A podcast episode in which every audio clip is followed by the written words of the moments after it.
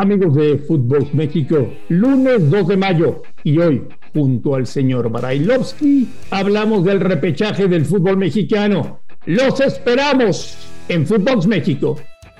Footbox México, un podcast exclusivo de Footbox. Amigos de Footbox México, lunes, lunes 2 de mayo. Terminó la temporada regular. Damos paso a las finales del fútbol mexicano para encontrar campeón. Injusto o no injusto, hay repechaje, califican 12, todos tienen posibilidades de buscar el título. Se supone que viene lo mejor del torneo, se supone. Ojalá que no nos fallen. Señor Branovsky, ¿cómo le va? ¿Cómo andas, André? Bien, bien, ya, ya, ya adentrándonos en, en la fase final, en lo que la gente espera. Al fin y al cabo califican prácticamente todos y definitivamente, sorpresa sí, la de Mazatlán, que termina calificando, gran trabajo, ¿eh? gran trabajo de Caballero y el Chaco. Eh, lo de Pumas, que con un plantel no tan vasto, termina ganándole al mejor equipo del torneo regular y lo que te decía siempre, Marín, cuidado con el América, cuidado con el América, cuidado con el América. Ahí lo tenés, calificó directamente. Que tú pensabas que con Ortiz iban a calificar directamente, ¿no? No, no, no es que yo pensaba que iba a calificar porque estaba Ortiz, sino porque tenía un buen plantel, porque tenía un buen equipo, porque el cambio técnico le iba a favorecer, porque con el técnico anterior definitivamente el equipo no jugaba prácticamente. No te digo a nada, pero eh, muy especulativo, muy cuidadoso, cosa que no iba con la idea del América. Y este América con Ortiz sí juega eh, de otra manera. Un equipo que trata constantemente de pensar en el arco rival. Calificó, calificó bien. Ahora fíjate lo que es el torneo, ¿no? Un equipo que está último termina calificando directo. Si algunos dirán irregular, otros dirán emocionante, qué sé yo, qué te puedo decir.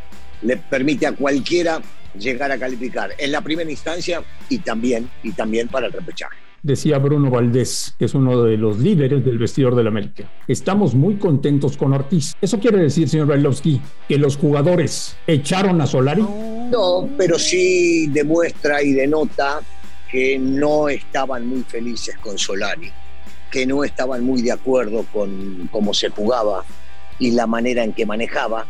Y sabemos muy bien, tanto vos como yo, que internamente los futbolistas no estaban muy contentos, por lo menos con el trato. No, los futbolistas no terminan echando a los técnicos. Los técnicos se terminan equivocando y los futbolistas terminan no rindiendo y después resulta lo que resultó. Veme dando tu opinión de las series de repechaje. A un partido si hay empate, hay penales. Puebla Mazatlán. Ya, vos sabés que yo no soy de, arriesgarme porque no me gusta el tema de las apuestas, pero eh, Puebla no es el mismo Puebla que venía jugando desde un principio del torneo, fue decayendo.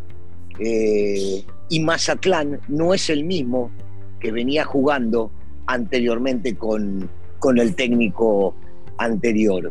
Eh, juega mejor, encara los partidos de diferente manera. Yo creo que es un duelo sumamente parejo. Antes te hubiese dicho que está totalmente desnivelado. Hoy te digo, cuidado, solamente cuidado con Mazatlán, aunque en los papeles Puebla es favorito. Monterrey San Luis. La lógica indicaría que, Monterrey, que Monterrey termine pasando de alguna manera eh, ya directamente esta fase eh, aunque algunos dirán, sí, pero San Luis le ganó en la fase regular. Sí, es cierto, esto ya es otro torneo, es otro partido, es a uno solo, se juega en la cancha de los Rayados. Eh, me, parece, me parece que tiene, tiene una leve ventaja Rayados por jugar de local, por haber cambiado justo de técnico y que las cosas resultaran diferentes. Cruz Azul contra Necaxa. Con el Jimmy también cambió el Necaxa y se ha visto mejor de lo que se había visto antes con de eso es indudable. Pero Cruz Azul tiene un gran plantel y no nos olvidemos que hace muy poquito con el mismo técnico salió campeón.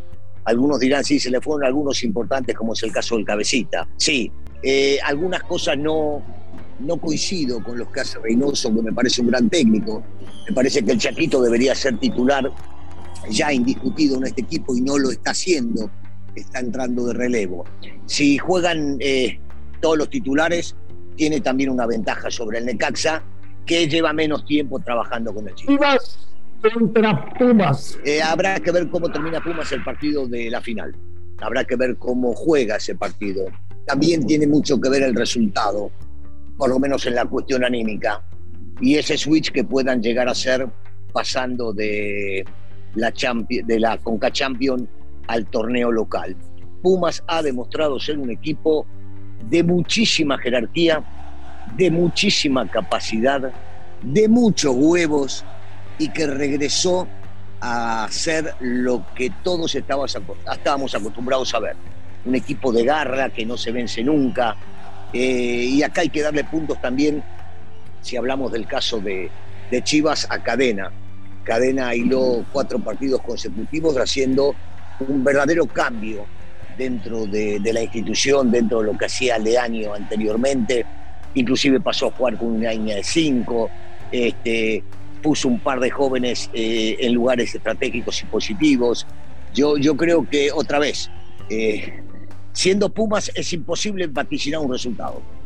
Eh, viendo cómo viene jugando Chivas, me parece que va a ser, va a ser o debería ser en los papeles el partido más atractivo de este repechaje. Ayer en la noche Ricardo Cadena se enteró que su rival era Pumas. ¿Qué pasó por su cabeza? Seguramente dijo, es el que no quiero, porque nadie hubiese querido jugar contra Pumas como viene haciendo Pumas las cosas con Lilini eh, desde que él tomó el timón, porque saben que es un equipo que es muy difícil de vencer y que está acostumbrado a levantarse de la nada, de problemas, de la cancha, de sustituciones, de cambios, de poco plantel, seguramente dijo, bueno, hay que encararlo, eh, es un partido sumamente importante, hay que ver este, cómo, cómo lo planteamos, no creo que vaya a cambiar demasiado, no creo que vaya a cambiar demasiado cadena, pero sí, sí, yo, yo digo, no lo va a reconocer, que sí le preocupó que sea Puma si hubiese preferido algún otro.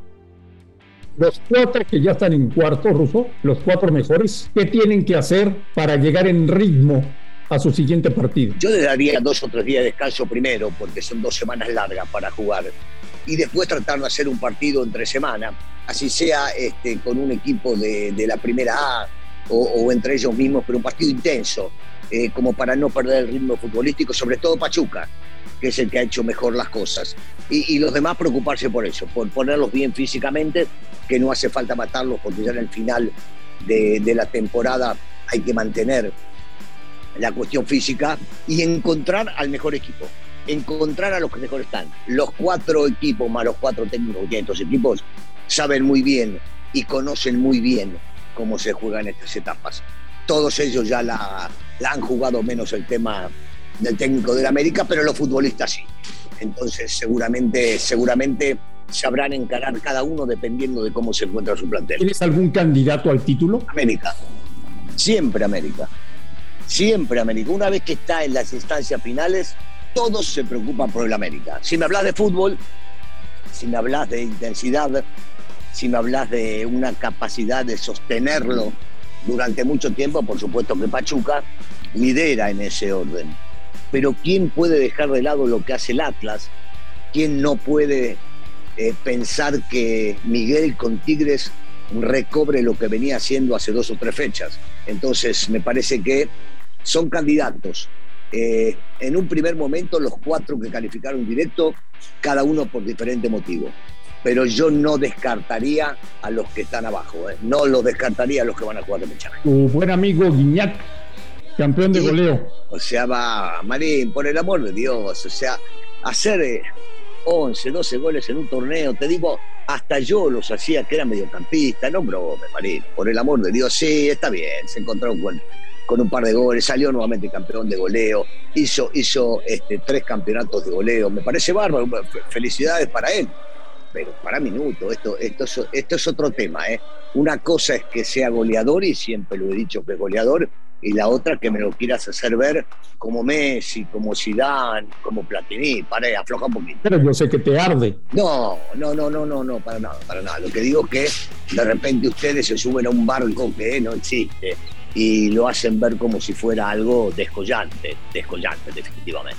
Por experiencia de directores técnicos rusos, ¿quiénes pueden influir más en su equipo en la liguilla? Bueno, si, si hablamos por experiencia, Miguelito, Miguelito, punto uno por el tema de liguilla, ha jugado más.